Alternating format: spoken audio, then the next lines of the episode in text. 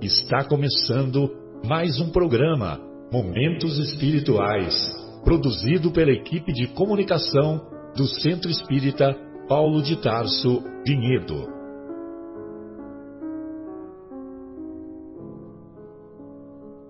Se guardas contigo o estigma do sofrimento, indagando pela solução dos velhos problemas do ser e da dor, se percebes a nuvem que prenuncia a tormenta e o vórtice traiçoeiro das ondas em que navegas, vem conosco.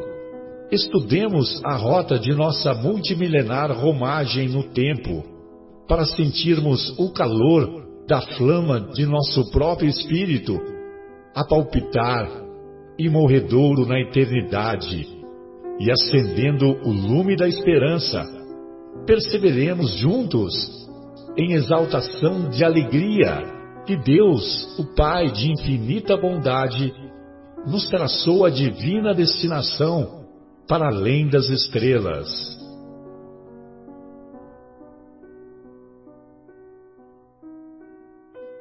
Muito bom. Então, é, iniciamos o, mais uma vez o programa Momentos Espirituais, programa produzido pelo Departamento de Comunicação do Centro Espírita Paulo de Tarso, aqui da cidade de Vinhedo, estado de São Paulo, Brasil. Hoje estamos é, iniciando a gravação do programa que irá ao ar no próximo dia 7, sexta-feira, às 10 da noite na Rádio Capela FM aqui de Vinhedo. Mas depois o programa, evidente, ficará disponível nas plataformas do YouTube, do Spotify, do podcast. Muito bem, estamos estudando então hoje na primeira parte o capítulo 20 de O Evangelho segundo o Espiritismo, capítulo intitulado Os Trabalhadores da Última Hora. E também, na segunda parte, estudaremos o segundo capítulo da obra Paulo e Estevão, capítulo é, cujo título é Lágrimas e Sacrifícios. Ah, Para preservar as palavras do Mestre, então sempre vale a pena ler ah, aquilo que os, que os evangelistas nos deixaram. E essa passagem encontra-se também no capítulo 20, só que lá do Evangelho de Mateus, versículos de 1 a 16.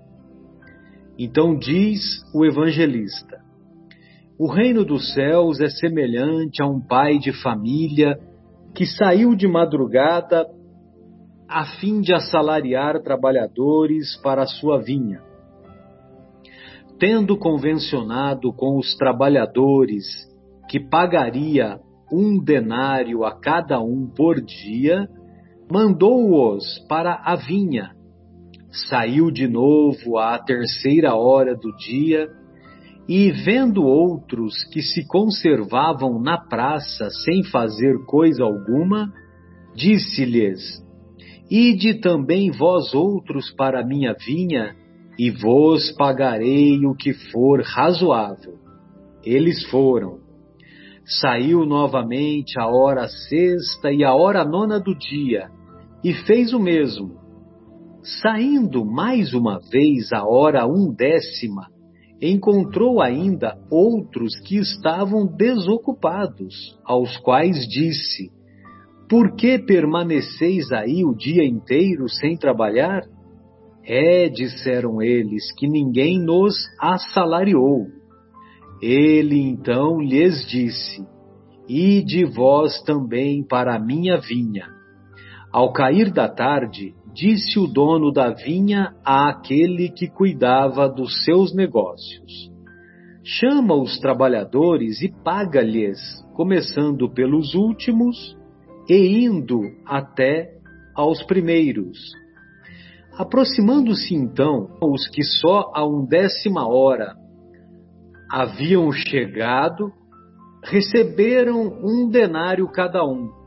Vindo a seu turno os que tinham sido encontrados em primeiro lugar, julgaram que iam receber mais, porém receberam apenas um denário cada um.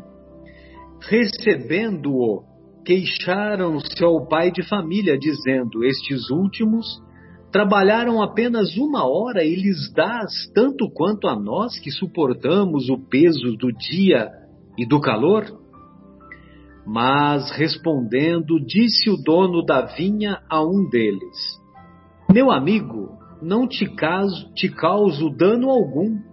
Não convencionaste comigo receber um denário pelo teu dia?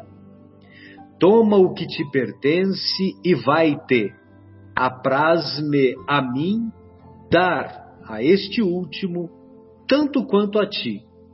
Não me é então lícito fazer o que quero? Tens mau olho porque sou bom? Assim, os últimos serão os primeiros, e os primeiros serão os últimos, porque muitos são os chamados, e poucos os escolhidos. É, vejam vocês que, que essa passagem tem uma passagem semelhante naquele capítulo 18 que nós, que nós vimos né, há, cerca de duas semanas. E, e essa última frase de, que, ele, que o mestre diz, né? Uh, os últimos serão os primeiros e os primeiros serão os últimos, ela é muito significativa, inclusive do ponto de vista da visão da ciência, que considera que o ser humano foi o último ser vivo a chegar aqui no planeta Terra. Então, primeiro chegaram os vírus, as bactérias, depois a, o reino vegetal, o reino animal e, finalmente, o homem.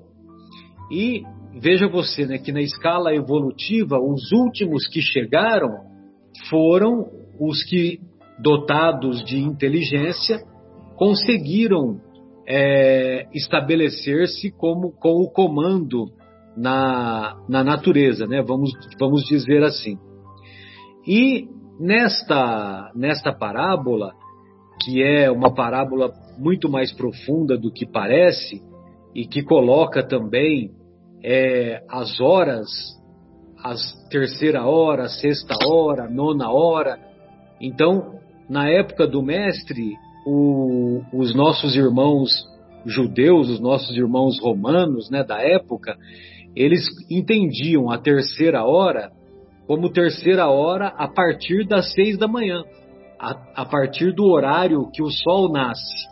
Então, é, a maioria das vezes o sol nasce por volta das seis da manhã. Então, arredondando, né, a terceira hora seria nove da manhã, a décima segunda hora seria seria ao meio-dia e assim por diante, né? A, a nona hora seria três da tarde e assim por diante.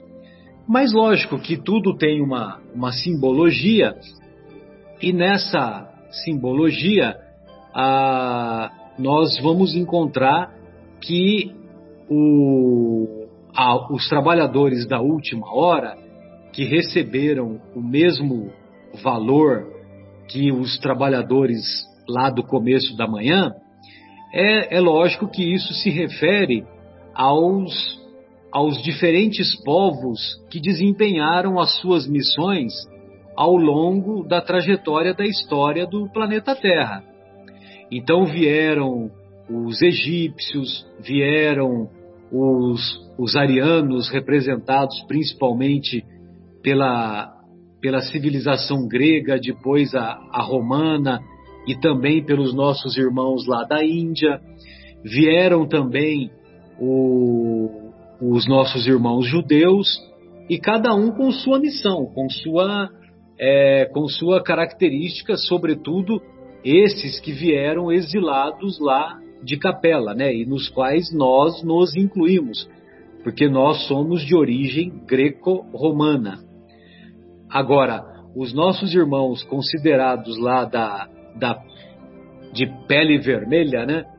É, os americanos, os nossos irmãos asiáticos, né? Do, que a gente chama de pele amarela, né?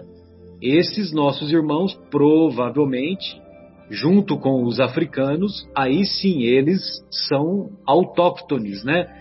São originários do próprio planeta Terra, diferente, diferente da, sobretudo da população indo-europeia que caracteriza os, os exilados de Capela, caracteriza aquela população que estava atrapalhando a evolução, o desenvolvimento lá do sistema de Capela e foi degradada para cá, como uma manifestação da misericórdia de Deus, dando uma nova oportunidade para que nós sejamos capazes de é, de evoluirmos e não atrapalharmos a evolução do meio em que estamos inseridos. E aí, depois ele, é, nessa simbologia aí das diferentes horas, nós vamos encontrar né, o, o, a ação do, do cristianismo, a, principalmente o cristianismo nascente, né, dos primeiros três e quatro séculos, é, que tiveram a, que tiveram a sua função, a sua missão exercida para a implantação dos ensinos do mestre. E depois que, que infelizmente é, a religião se uniu ao Estado é, e houve a busca pelo poder, a busca pela manutenção do poder, infelizmente ao longo dos séculos houve toda aquela deturpação dos ensinos do mestre que culminaram mais tarde com a Renascença, que tentou é, que tentou a reimplantação de uma nova etapa no nosso planeta, com a chegada de homens de arte, é, homens de muita sabedoria, Michelangelo, Leonardo da Vinci, é, um pouco mais tarde, ou, me, ou melhor, na mesma época veio também veio também o Lutero e trouxe a reforma protestante, que foi muito importante para a evolução do orbe naquela época, para romper com, aquele, com aquela força imensa que era conduzida pelos nossos irmãos da, da Igreja Católica. Ah, e um pouco, um pouco mais tarde veio o século do Iluminismo. O século do Iluminismo preparou o terreno de qualquer maneira, no século do, o, o século do Iluminismo, com a implantação da Revolução Francesa, e principalmente, não propriamente a Revolução, mas principalmente as ideias de fraternidade, de igualdade, é, igualdade, fraternidade e solidariedade, igualdade, fraternidade eu não sei se é solidariedade, né? Mas é, é liberdade, liberdade, é liberdade, igualdade e fraternidade, isso. Exato. Liberté, igualité, fraternité, isso aí. Exato. É que a solidariedade ela vem como como pano de fundo, né? Vem junto. Então, quando a, as ideias da Revolução Francesa chegam para o planeta Terra, então fica o caminho fica é, pavimentado para a chegada do Consolador prometido. E o Consolador prometido é esse trabalhador da última hora, é esse trabalhador que vem resgatar os ensinos do Mestre, que vem que vem trazer de volta o Evangelho de Jesus, resgatando essas ideias é, na sua pureza máxima, nas suas, as suas ideias, sobretudo os ensinos morais do Mestre. É, então tem uma mensagem muito bonita, né, que é assinada pelo, pelo espírito de Erasto, e essa mensagem é intitulada Missão dos Espíritas, e cabe a nós uma, uma reflexão breve de que todos estamos na Terra em missão. Alguns têm uma missão maior em proporções, outros têm uma missão menor, vamos dizer assim, mas cada um de nós encontra-se com uma função a, a ser zelada na sua existência e essa e nós teremos que dar conta para para Deus, teremos que dar conta para a nossa consciência é, dessa missão a que nos propomos executar. Então vale a pena nós estarmos atentos para isso, para que nós sejamos dignos de merecer esse denário que é oferecido pelo, pelo dono da vinha. Sempre lembrando que o reino de Deus é a obra divina no coração do homem. Bem, eu gostaria de ouvir então a, os nossos amigos, né? Bruno, gostaria de ouvi-lo em suas considerações e logo teremos outras observações aí a fazer. Bom dia, boa tarde, boa noite aos nossos ouvintes. Muito obrigado pela oportunidade de estarmos aqui mais um dia reunidos para esse estudo, para essa reflexão. É, essa, essa passagem, essa parábola né, que Jesus contou, é, ela, ela diz respeito a três assuntos muito importantes. Né? Um deles é o trabalho, que ele se refere em, na, na parábola, né, o, o trabalho na vinha. É, o outro item é qualidade e quantidade de trabalho, né? E o terceiro e, e final item é o pagamento, né? Então é interessante que Jesus é, coloca nessa parábola esses três itens para que a gente possa realmente é, fazer um pensamento daquilo que nós estamos fazendo é, com a nossa vida, né? Que como o Marcelo colocou, é, a nossa existência, a nossa encarnação, ela é um mandato, né? Nós temos um mandato terreno e realmente temos que dar conta dele quando for chamados, né? Quando, quando formos chamados ah, para o plano espiritual eles vão nos pedir conta né, daquilo que nós fizemos com esse mandato que Deus, nosso Pai Criador, nos deu. E o trabalho, né, a gente sabe que faz parte da, das leis divinas, né?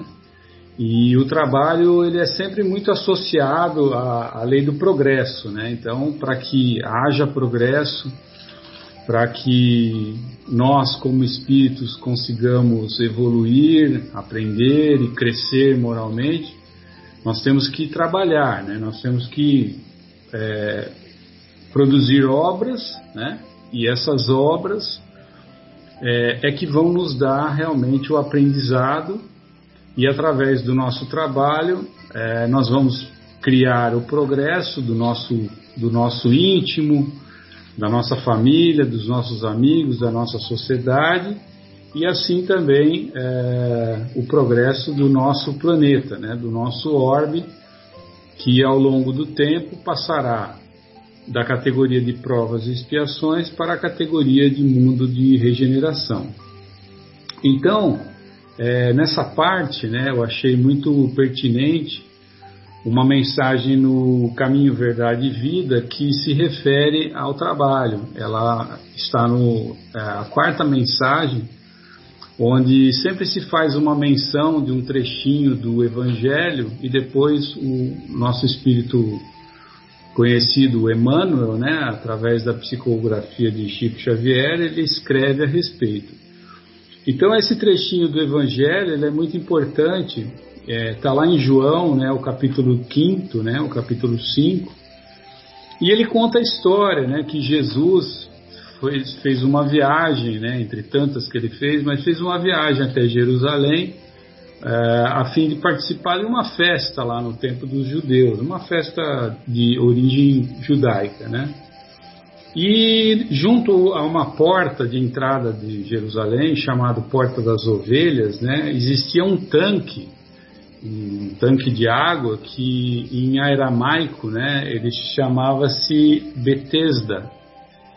E esse lugar ficava sempre cheio de pessoas é, com doenças, né? Cegos, é, surdos, paralíticos, paraplégicos e ficavam ali. Então dizia que desse, desse tanque de água de vez em quando vinha um anjo do céu e agitava a água e aí a primeira pessoa que conseguisse mergulhar nessa água, nesse tanque, depois que essa água fosse agitada pelo anjo do Senhor, ele se curaria, seja qualquer o mal é, que ele tivesse, né? E, e, conta a história né, de um paralítico né, que há 38 anos ficava ali do lado desse tanque né, e, e, não conseguia, não conseguia entrar na água, né, quando quando isso, quando o anjo do Senhor vinha e sacudia a água, ele não conseguia entrar. Né? Então, essa passagem de João conta que Jesus apareceu do lado dele, né, sabendo que ele estava nessa situação, e disse assim, ó, por que, que você não, não entrou na água? Né? Ele falou, olha, ninguém me ajuda a entrar na água, e eu fico tentando, depois que vem o anjo do Senhor para agitar a água, mas quando eu estou quase conseguindo, alguém já entrou na minha frente. Aí Jesus pergunta para ele: então você quer ser curado? Ele fala: sim, eu quero ser curado. Eu não tenho capacidade, mas eu quero, quero ser curado, né? Então Jesus fala assim: olha, então pega a sua maca, levanta e anda, né? Sai que você está curado. Não peques mais, né? Sempre que Jesus recomendava, não peques mais. E, e a pessoa, o, o paralítico vai embora, ele realmente se cura, ele começa a andar e ele vai lá e conta para todos os judeus, né? Que ele tinha passado por esse milagre, né? Que uma pessoa tinha falado para ele pegar a maca, levantar. Só que isso, esse detalhe, né, era o seguinte: isso aconteceu num sábado, né? E sábado, como todos nós sabemos, é é sagrado para os judeus, né? não pode fazer nada aos sábados, tem que resguardar o sábado, não pode trabalhar, não pode fazer absolutamente nada aos sábados, só é o, o dia do Senhor. É o dia do Senhor, exatamente. Então começaram a perguntar, mas quem que te curou? Quem que te curou? Quem que, quem que, quem que mandou pegar a sua maca tal? Aí ele não sabia quem era. E, e aí, mais tarde, quando ele estava lá em Jerusalém, Jesus encontrou com ele e, e perguntou, né? Então você conseguiu, você está andando, você se recuperou, né? Você se curou da sua paralisia, né? E ele disse, ah, eu me curei e tal. Como que, como que é o seu nome, né? Aí ele disse, meu nome é Jesus. E aí então ele foi contar para os judeus que Jesus que tinha curado ele, né? E aí os judeus falaram, não, não pode, porque ele não poderia ter dito para você levantar sua maca e andar, porque hoje é sábado, então ele quebrou um dos costumes da nossa religião, então isso está errado, não pode fazer isso. E começaram a querer, mais do que nunca, né, é, julgar Jesus e matar Jesus. Então, lá no, na passagem, nesse capítulo 5, como eu contei, que mais ou menos resumi a história para vocês, lá no, no, no, no versículo 17, ele diz: Jesus diz assim, né? É, quando, quando questionado ou quando é, criticado por trabalhar aos sábados, né? Ele disse assim: Meu pai continua trabalhando até hoje e eu também estou trabalhando. Né? Então, é, essa é uma parte muito importante né, de a gente lembrar, porque na maioria das vezes a gente tem trabalho, mas a gente não está satisfeito com o trabalho da gente. É, isso eu faço dessas palavras minha culpa, né, porque eu já várias vezes estive insatisfeito com o meu trabalho, a pessoa que está varrendo a rua, ela acha que se ela fosse comerciante ela estaria melhor. O comerciante, por sua vez, acredita que se ele fosse alguma coisa diferente, se ele fosse um médico ou se ele fosse um engenheiro, ele estaria melhor. E todos nós contestamos é, o nosso trabalho, todos nós reclamamos muitas vezes do trabalho e, e, não pensamos né, que esse trabalho ele é uma oportunidade, né, que nós estamos aqui, nós estamos encarnados, nós estamos como espíritos aprendendo, né, a ter a nossa evolução aqui na Terra. E nós estamos recebendo ah, isso como uma oportunidade. E depois, mais tarde, como eu já falei, né, nós vamos ser é, chamados a prestar contas. Né? Por quê? Porque a reencarnação ela coloca a, re, a real, é, a real é, importância na nossa filiação divina como espíritos. Né? Então, como espíritos, nós temos um chamado para prestar é, um serviço aqui na Terra, um trabalho, para que a gente possa é, participar do progresso das coisas, do progresso do nosso mundo. E quando nós chegarmos ao plano espiritual e tivermos que dar conta desse trabalho, daquilo que nós fizemos com a nossa, com a nossa, é, com a nosso, com esse nosso mandato terreno, nós vamos perceber que isso é uma continuidade, que ele não vai cessar, que nós mais uma vez vamos encarnar novamente e dessa vez um pouco mais depurados, um pouco mais é, a gente, com um pouco mais de aprendizado, com um pouco mais de, é, de, de, de, conhecimento, nós vamos aprimorar esse trabalho e nós vamos dar continuidade a ele. Então, lá no, no Caminho Verdade e Vida, o final dessa, dessa mensagem, que eu achei muito bonita, ele fala o seguinte: quando, se, quando te sentires cansado, né, lembra-te de que Jesus está trabalhando. E fala lá uma afirmação que nós nós começamos ontem o nosso humilde trabalho e o mestre ele se esforça por nós há quanto tempo? Há quanto tempo ele está trabalhando por cada um de nós, né? Então é, nessa parte é, quando a gente analisa essa passagem, essa parábola de Jesus desse capítulo, nós vamos perceber que em determinado momento os trabalhadores da primeira hora, os trabalhadores da segunda, da terceira e os trabalhadores da última hora, eles vão realmente ter os olhos muito abertos a respeito da profunda justiça que existe nos atos de Deus. Né? E dentro dessa profunda justiça, nós vamos então perceber que nós não precisamos mais murmurar e nem reclamar mais, porque nós vamos adorar, porque nós sabemos que é uma continuidade de um trabalho que foi iniciado lá atrás pelos profetas, pelos pais da igreja, pelos apóstolos, pelos mártires, né? E que nós aproveitamos esse trabalho, fomos, como o Marcelo colocou, os últimos a chegar, mas nós precisamos lembrar que o esforço do progresso ele é coletivo e que o homem ele só vai ser ajudado pelo próprio homem. Né? Então nós vamos sempre fazer essa reflexão quando tivermos diante de nós o nosso trabalho tão necessário de progresso é, para o nosso íntimo, para o nosso espírito e também para o local que nós habitamos o nosso planeta. Essa era a reflexão. Muito bom, Bruno. Essa passagem aí é emocionante mesmo, né? Eu, eu me lembro dela que nós estudamos no Anel de Luz, né?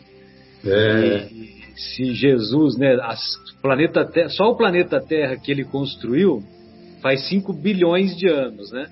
E quando, e quando ele assumiu a, a, o comando do planeta Terra, ele já era o Cristo, né?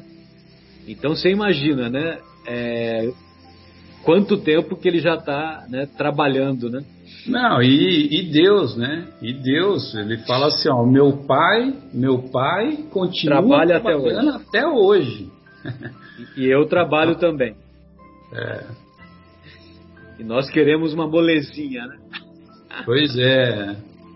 A gente reclama, chora, acha que não dá, que não vai. Fatinha, gostaria de ouvi-la, querida, uma vez que a missão, to, todos nós temos uma missão, uns em maior escala, outros em menor escala, e, e quando a gente fala de missão, a gente também se lembra do cumprimento do dever, né? Então eu gostaria de ouvi-la, querida. Sim. Ah, boa noite a todos, queridos amigos. É um prazer estar aqui.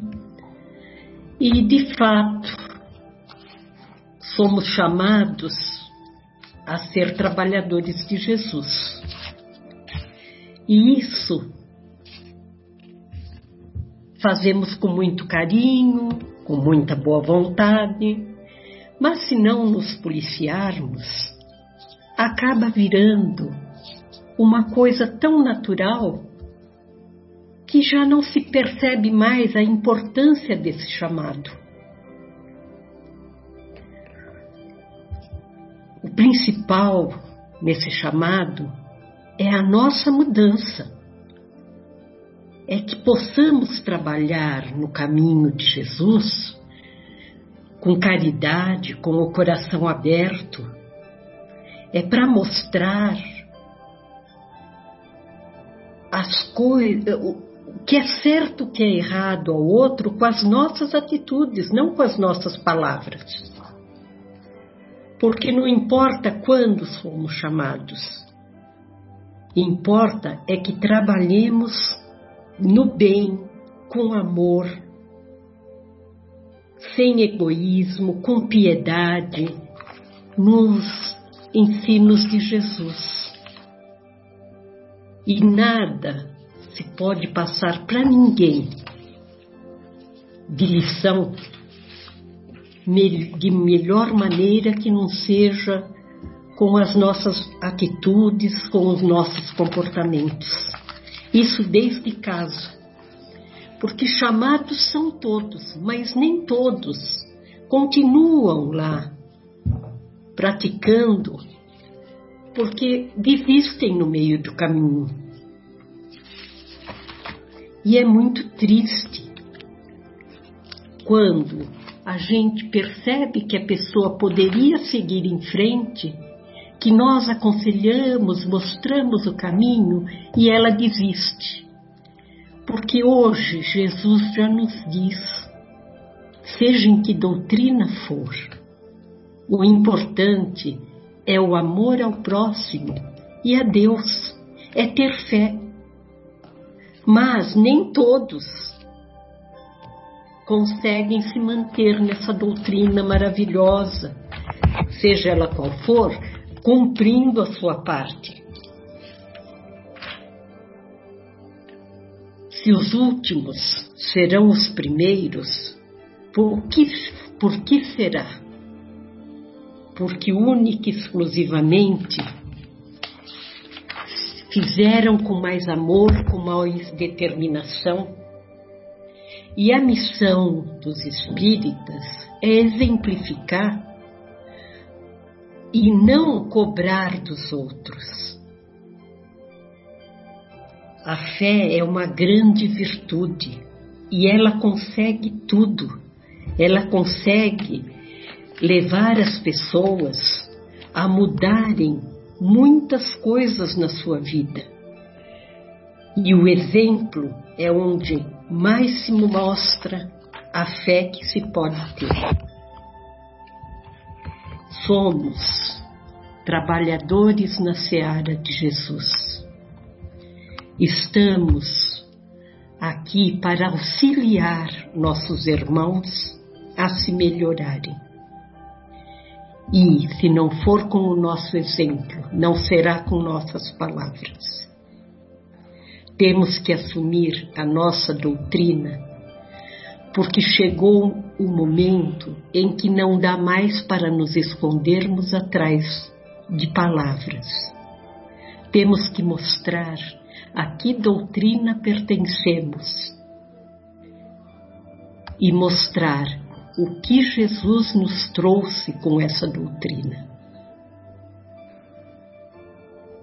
Temos que ser os obreiros do Senhor, trabalhar mas principalmente com os nossos exemplos.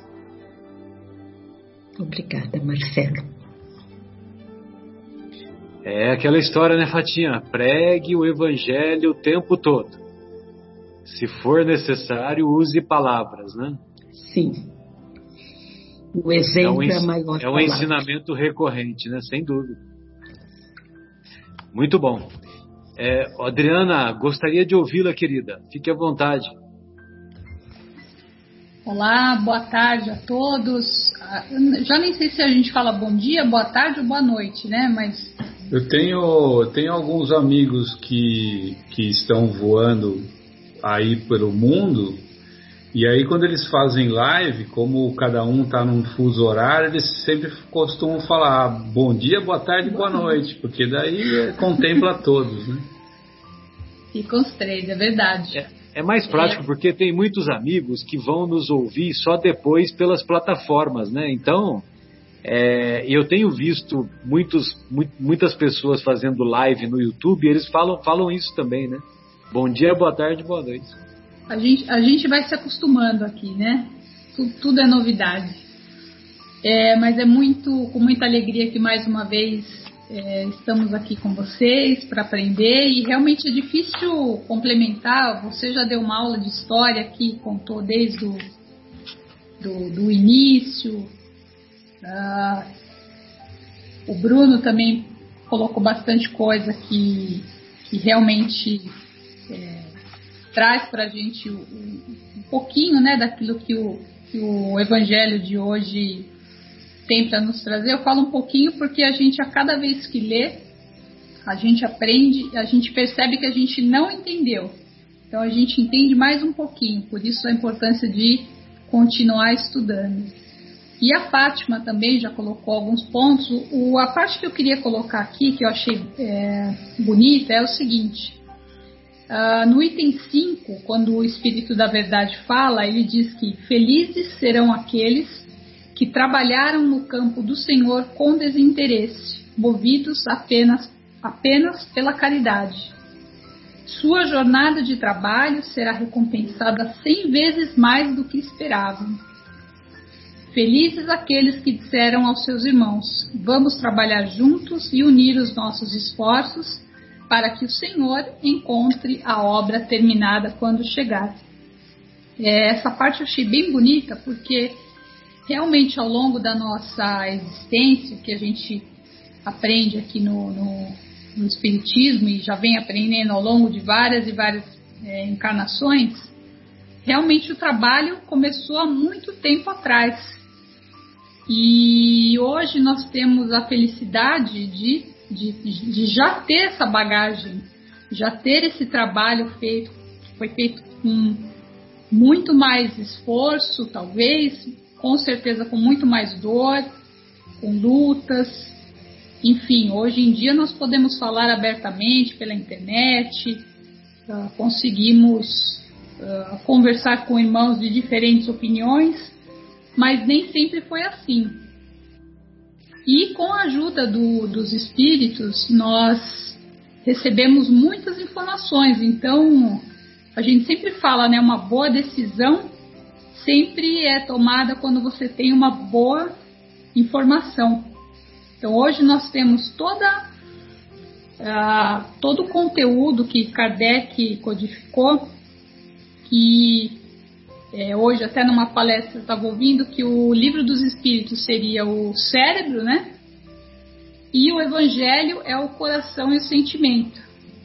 Então, unindo a ciência ao coração e essa parte que a gente sabe que as duas têm que caminhar juntas. E, e, e aí nós nos perguntamos, né? Tá ok, nós temos to, toda essa informação à nossa disposição. O que é que nós podemos fazer? Então, realmente é um trabalho que hoje, uh, no momento em que o mundo se encontra, é, tendo essa consciência que hoje nós já conseguimos enxergar um pouquinho mais, é realmente saber a responsabilidade dos nossos atos, que é o que a Fátima estava comentando. Não adianta a gente falar uma coisa e fazer outra. Realmente, é, como que é reconhecido um verdadeiro cristão? Nós falamos disso há alguns, alguns programas atrás. Como ele é reconhecido? é reconhecido é, pelo amor, pela fraternidade, por colocarem é, em tudo que eles tocam a, a vontade e a intenção de renovar o mundo. E esse mundo ele não vai ser feito só por nós que somos espíritas, vai ser feito por todos. Então aí nós vemos a importância da coletividade, que realmente é, somos todos irmãos e quem vai querer que um irmão fica para trás? Ninguém.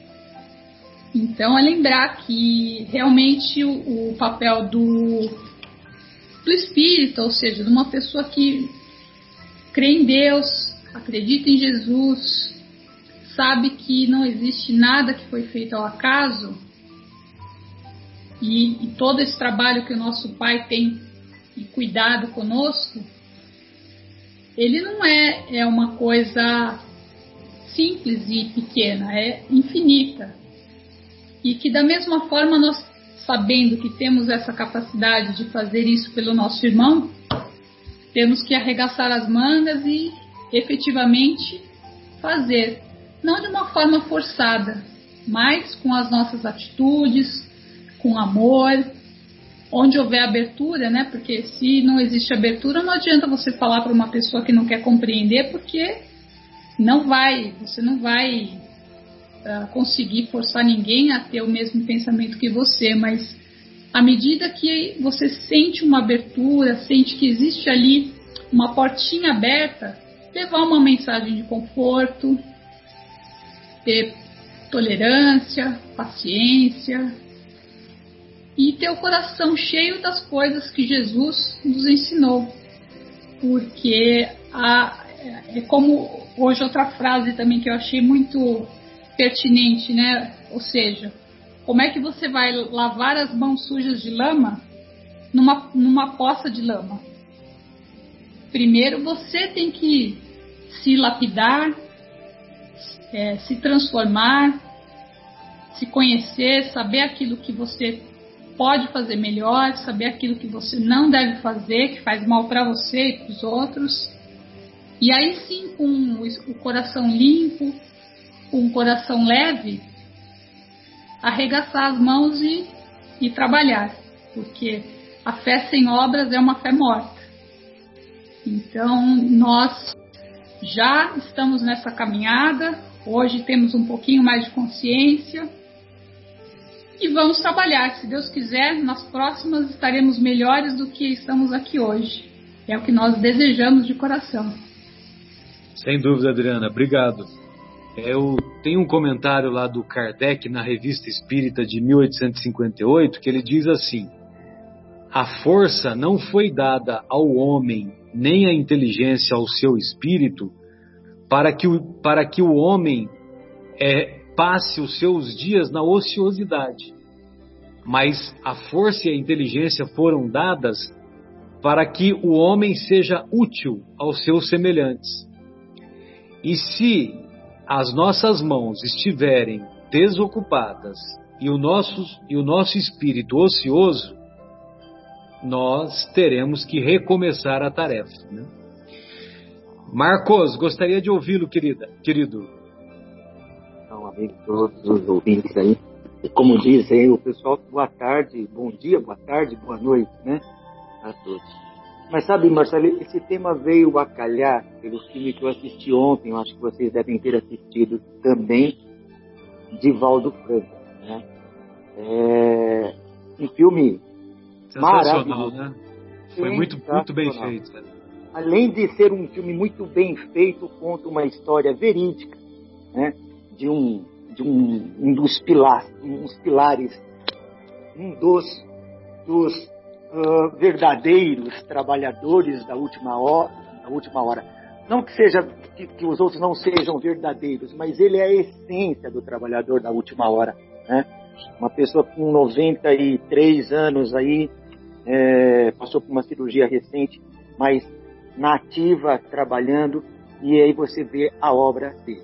E o que me marcou muito desse filme, foram muitas passagens, muita coisa que me marcou, mas a, a mentora dele, né, fica durante anos falando dele ser um, um, um verdadeiro espírita e citando exemplos de verdadeiros espíritas. E depois de muito ele ter feito, né, é, já com a idade um pouco mais avançada, ela fala: Bom, você é um verdadeiro espírita. Mas ele já tinha feito bastante coisa já, né? Atendido muita gente, consolado muita gente, e ela sempre ali, não, não rígida, né? Mas para que mantivesse ele em alto, em, em alta vibração, sempre junto dele. Depois de alguns anos ela fala: Bom, agora você pode ser considerado um, um verdadeiro espírito. Eu falei, meu Deus do céu, o quanto que eu vou ter que, que fazer para chegar nesse estágio, né? Mas, e o legal dessa história, desse filme, né, desculpe citá-lo aqui, mas acho que tem tudo a ver com o Trabalhador da Última Hora, é que ele tinha um obsessor. Esse obsessor ficava com ele há mais de 400 anos, né, que gerava um ódio por ele ter feito algo para esse obsessor. Quatro séculos atrás ele levou esse espírito ao suicídio, né? E, e ele tem um diálogo com o obsessor, é um diálogo muito bonito. Ele fala: Eu não sou mais aquele, né? Eu não sou, mas eu sou outro. Hoje eu estou, é, eu estou pagando com amor o que eu fiz. Eu não estou né, pagando com ódio, com vingança ou algo assim. Né? Ou seja, ele está se redimindo, né? É, então achei lindo essa, entre muitas outras passagens, a passagem é de uma das médiums, uma senhora que é, tem um centro em Salvador, que dá o, o livro para ele, o livro dos Espíritos, só pegue o meu livro, né? Ela tinha dentro do coração a essência do trabalhador da última hora, porque ela deu o livro para ele, um livro que ela nunca leu. Ela era analfabeta. Olha que interessante. Ele fala, pô, mas engraçado, ela era analfabeta? Não, ela, ela era uma espírita, ela já era uma trabalhadora de última hora, sem ter a instrução, né? sem ter lido o livro dos espíritos, mas ela tinha dentro dela o conceito do livro dos espíritos. Achei lindo. Eu acho que essa é, é a essência, é o trabalhador da última hora, né? Que faz com obras, né? Faz com ações, né? nem, nem com palavras, é bom se instruir, claro, isso faz parte do. O espírita tem que se instruir, tem que ler, tem que se preparar, né? Mas é, é com as ações que, que devemos é, seguir a nossa conduta de trabalhadores da última hora. Eu gostaria, Marcelo, rapidamente, eu separei aqui o, um trecho do Evangelho, é, Vivendo o Evangelho, volume 2, né, do Antônio Baduí Filho, pelo espírito de André Luiz, uh, o, o, capítulo 250, que tem a ver com o capítulo 20 aí do, do Evangelho segundo o Espiritismo. Que, ah, legal. Que, que eu vou ler então para vocês, aproveitando, chama Missão Intransferível. Né? Olha só o título, hein? Missão Intransferível. Missão Intransferível. Então começa assim: divulgue a doutrina espírita mas não se enrede nas teias do fanatismo. Ensine a reencarnação, mas não se escravize às revelações de vidas passadas. Explique a mediunidade, mas não reduza os acontecimentos a simples mediunismo. Discorra sobre a vida espiritual, mas não se esqueça de que ainda está no corpo. Discuta e argumente, mas não imponha seu ponto de vista a ninguém. Fale sobre temas doutrinários, mas não transforme um assunto em tortura para os outros. Apregoe sua fé, mas não agrida a crença alheia. Saliente a reforma íntima, mas não assuma a postura de censor dos costumes. Exalte a caridade mas não condene os que ainda se distanciam dela. Se distanciam dela. Esclareça e console na ocasião infeliz, mas não seja impertinente. Converse entre amigos, mas reconheça a hora e lugar certos, evitando constrangimento. E aí conclui assim: a doutrina espírita liberta para o conhecimento superior, exortando ao exercício do bem segundo o Evangelho de Jesus. Estude sempre, mude para melhor, pratique as lições aprendidas e divulgue o ensinamento dos Espíritos, assumindo aquela missão intransferível segundo a qual a melhor propaganda do Espiritismo é a transformação moral do Espírito. Lindo, né? Muito bom. É, é intransferível mesmo, né? Não adianta transferir para o outro. E outra passagem que eu queria citar rapidamente, desculpa, do filme, é uma, uma, uma passagem marcante que ele vai fazer a, a palestra, né? É lá em. Ah, esqueci o estado, Sergipe, eu acho, no Aracaju, né? Acho que na, na, na capital.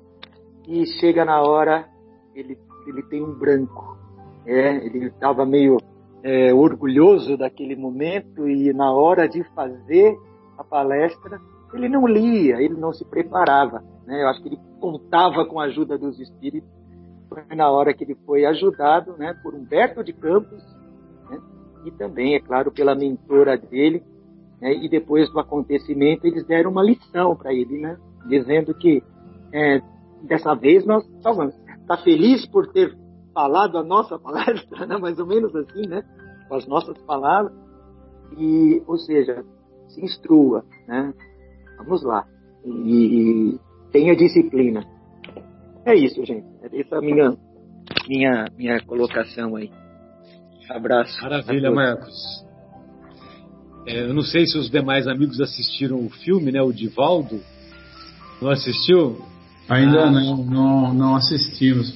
Mas lembrando YouTube, aí, o, Marcos, o que o Marcos falou aí da, da senhora que era analfabeta e deu o livro para ele, é, lembrando só daquilo que os benfeitores falaram no livro dos Espíritos, né? Onde é que estão escritas as leis divinas, né? E a resposta foi está escrita nas consciências dos homens, né? Então, quer dizer, não precisamos ler, né? Elas estão escritas lá no nosso íntimo. A gente precisa realmente é procurá-las, é, encontrá-las, né? E colocá-las em prática, né? Exatamente. Eu, eu contei praticamente o filme, então, para vocês, mas vale a pena assistir, viu? Gente, a é gente lindo. vai assistir, a gente vai assistir. A, a cena final do filme é emocionante, viu, Adriana? Puxa vida, é muito bonito, viu? É lindo mesmo. Ô Folharini, gostaria de ouvi-lo, querido. Você que é o nosso representante da nossa querida São José do Rio Parto. Bem, eu, eu entendo que essa parábola, é, para aquele que não tem o hábito da leitura do, do Evangelho de Jesus, que apesar de religioso, né, não se presta a essa acuidade de buscar conhecer as, os ensinos, aparentemente pode levar a pessoa a pensar assim: oh, mas que senhor injusto. Pagou igual porque trabalhou 12 horas, porque trabalhou só duas horas. E a verdade não é essa, né? Traz o ensino substancioso quando fala do olho mal, que no caso é a caracterização do, da inveja, né? Porque se a pessoa tratou receber X por um dia de trabalho e recebeu o seu X, ele divagou, imaginou, porque viu o outro que trabalhou menos recebendo o mesmo tanto, então que iria receber mais. E isso causou para ele a inveja quando ele recebe o mesmo tanto. Mas a verdade é que a própria espiritualidade, a própria doutrina, a própria mesa mediúnica nos mostra que o trabalhador de última hora é, é muito fictício. Porque ninguém será trabalhador de última hora. Todos nós trazemos a bagagem reencarnatória. E como tal, trazemos obras feitas e também algumas desfeitas para serem acertadas aqui. Então não haverá realmente a chance daquele que chega e de última hora virou, puf, num passe de mágica, o verdadeiro cristão. Isso fica muito claro quando a gente lê as mensagens que compõem o, o capítulo. O, a mensagem do Henry Heine, a, a de Erasto é fantástica. Eu até anotei alguns itens para chamar atenção, né? Onde ele coloca que nós, como os novos apóstolos da crença revelada pelas vozes proféticas superiores, e despregar o dogma novo da reencarnação. No, mais adiante ele fala, ele, ele, nos coloca numa situação assim de, de confronto. É chegada a hora em que deveis sacrificar os vossos hábitos, os vossos trabalhos, as vossas futilidades, a sua propagação. E de pregai. Falarão às pessoas que não quererão escutar a palavra de Deus.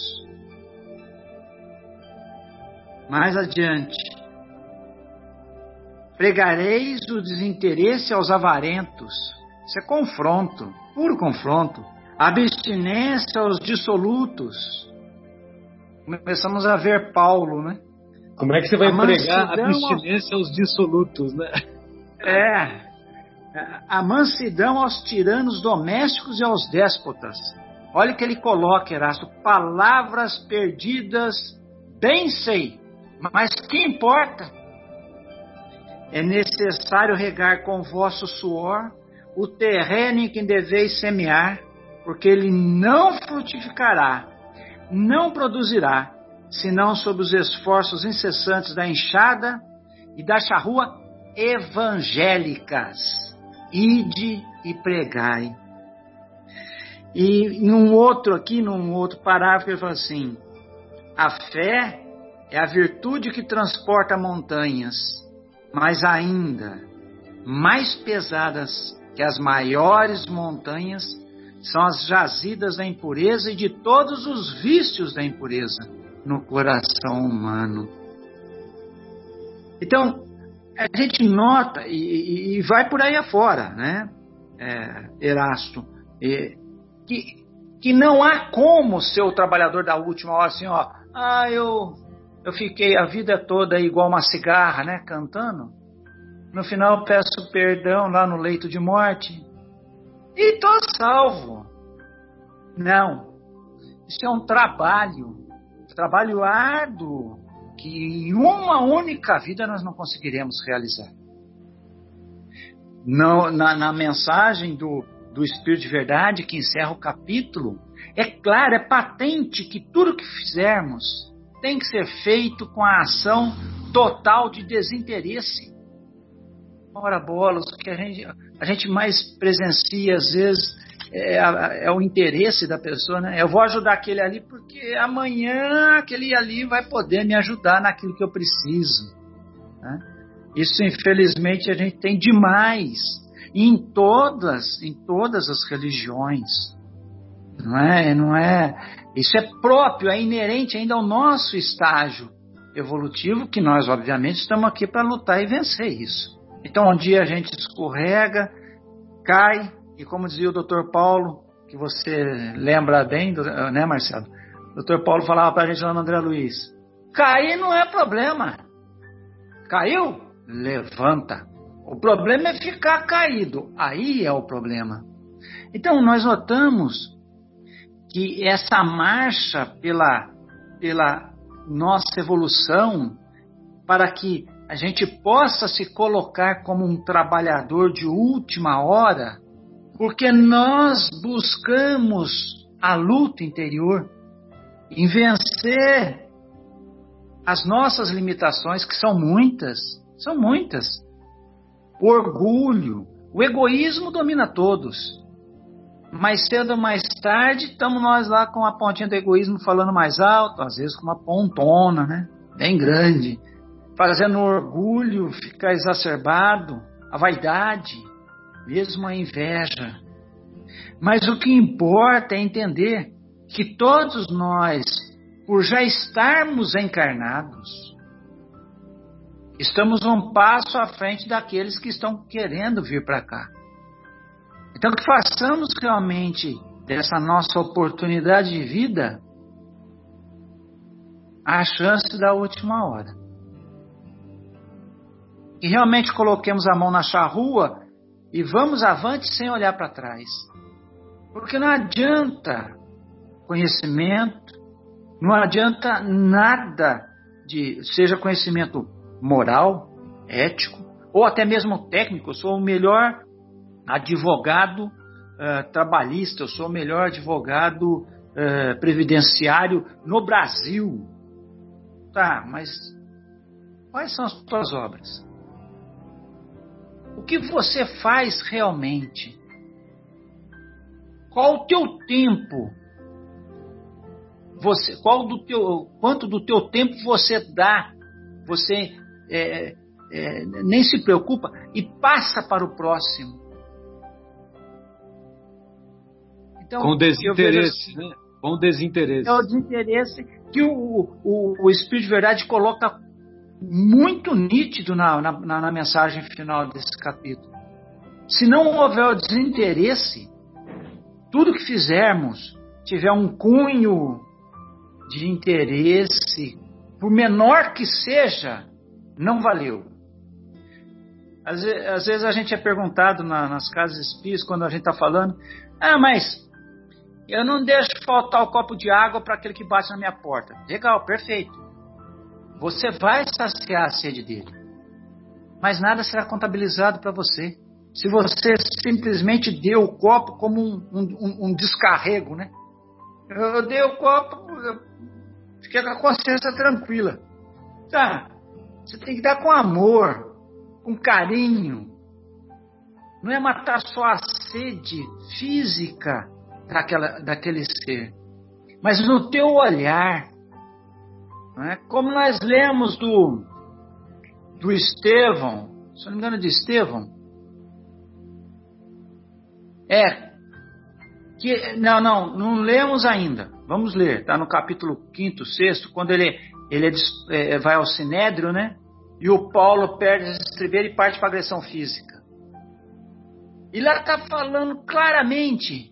Ele está lá abatido, apanhou, machucado, ah, mas os olhos dele tinham um brilho de amor.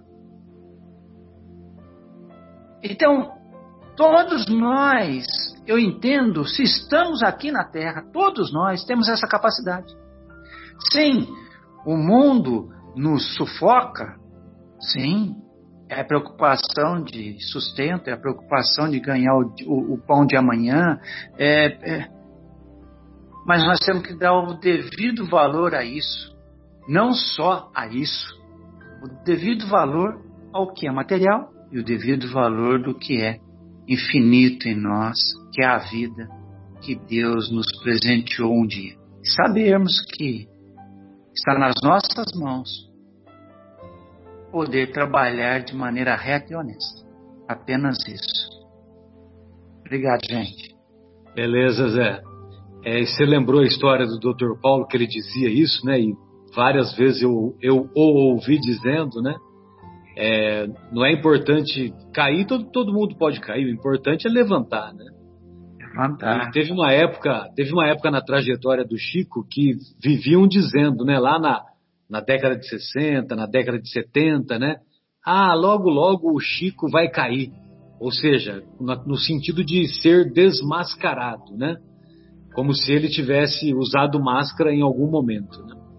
É... Então, logo, logo o Chico vai cair. Aí sabe o que ele dizia? Eu não vou cair porque eu nunca me levantei. Fantástico. Né? Olha que, que grau de, desse... de, espiritualidade. Né? Uma, uma coisa assim incomparável. É, eu, eu, esses, essa semana eu, eu vi um, uma matéria, se vocês me permitem comentar rapidamente, de um rapaz da Federação Espírita de Brasília, que vocês já devem ter ouvido falar, sobre o, o velório do Chico. Vocês já chegaram a ouvir isso? É uma coisa de ah, uns tá. 15, cê, 16 cê mandou, eu, eu não, não, deu tempo de ver ainda, eu vou ver. Não. Você me mandou, mas eu não vi. a gente. Então eu não vou nem comentar. Assista. E depois repasse para o pessoal. Vou, eu vou repassar. Lá, assim, que, que espírito era esse Chico? Meu Deus! É coisa assim, o que esse rapaz conta, que ele vivenciou e viu lá no velório, é algo assim, é, é transcendente. Que, que alma, que genialidade. Lógico, todos nós podemos chegar a isso. Estamos aqui para isso. Se não nessa vida, vamos dar os primeiros passos, né? Vamos o... cair e levantar. O Marcelo, essa história de cair e levantar aí que vocês pontuaram muito bem, né? É, eu também me lembro muito quando eu escuto uma música lá do Frejá, né? Que ele fala que é, quando você fica triste, né? Todo mundo tem direito a ficar triste, né? Mas ele, ele fala, quando você ficar triste, que seja por um dia e não o ano inteiro. E, se, e que você descubra que rir é bom, mas que rir de tudo é desespero, né? Então acho, acho interessante que vai nesse sentido aí do é, cair, nós vamos cair, né? O importante é o que nós vamos fazer com isso, né? Perfeito. Ó, o, é, até... chama-se Desencarnação de Chico Xavier, é o emocionante, a emocionante narrativa de João Rabelo, né? Mas depois eu mando para os amigos aí. Pois não, Marcos, fique à vontade. Não, só citar também mais uma passagem. Eu vou contar o filme todo aqui, né? Mas uma passagenzinha muito interessante também. Eles vão distribuir lá o alimento e um, um morador de rua ataca o Divaldo. É. E aí o amigo, o amigo tenta meio que agredir o cara, né? Falar, mas Divaldo, como pode? Você tá vindo aqui fazendo isso e a pessoa te ataca Poxa, aí ele fala que é, isto que Deus coloca na vida dele o faz é, mais forte, o faz evoluir. Ele agradece né, por aquilo que estará acontecendo. É, o cara sujou a roupa dele, bateu, jogou fora a comida e tal, né? Todo, e, o, e o obsessor ali pertinho, né? Dando risada daquilo. Ele fala, não, isso é, para mim, isso é um presente de Deus. Isso me faz mais forte, me faz evoluir. Olha que coisa linda, né? Sem dúvida. É a importância da perseverança, né? De persistir. Muito bom, amigos. Então, nós encerramos essa nossa primeira parte, né? Do, das nossas reflexões e daqui a instantes retornaremos com a segunda parte, iniciando o estudo do segundo capítulo da obra Paulo e Estevão. Até daqui a pouco.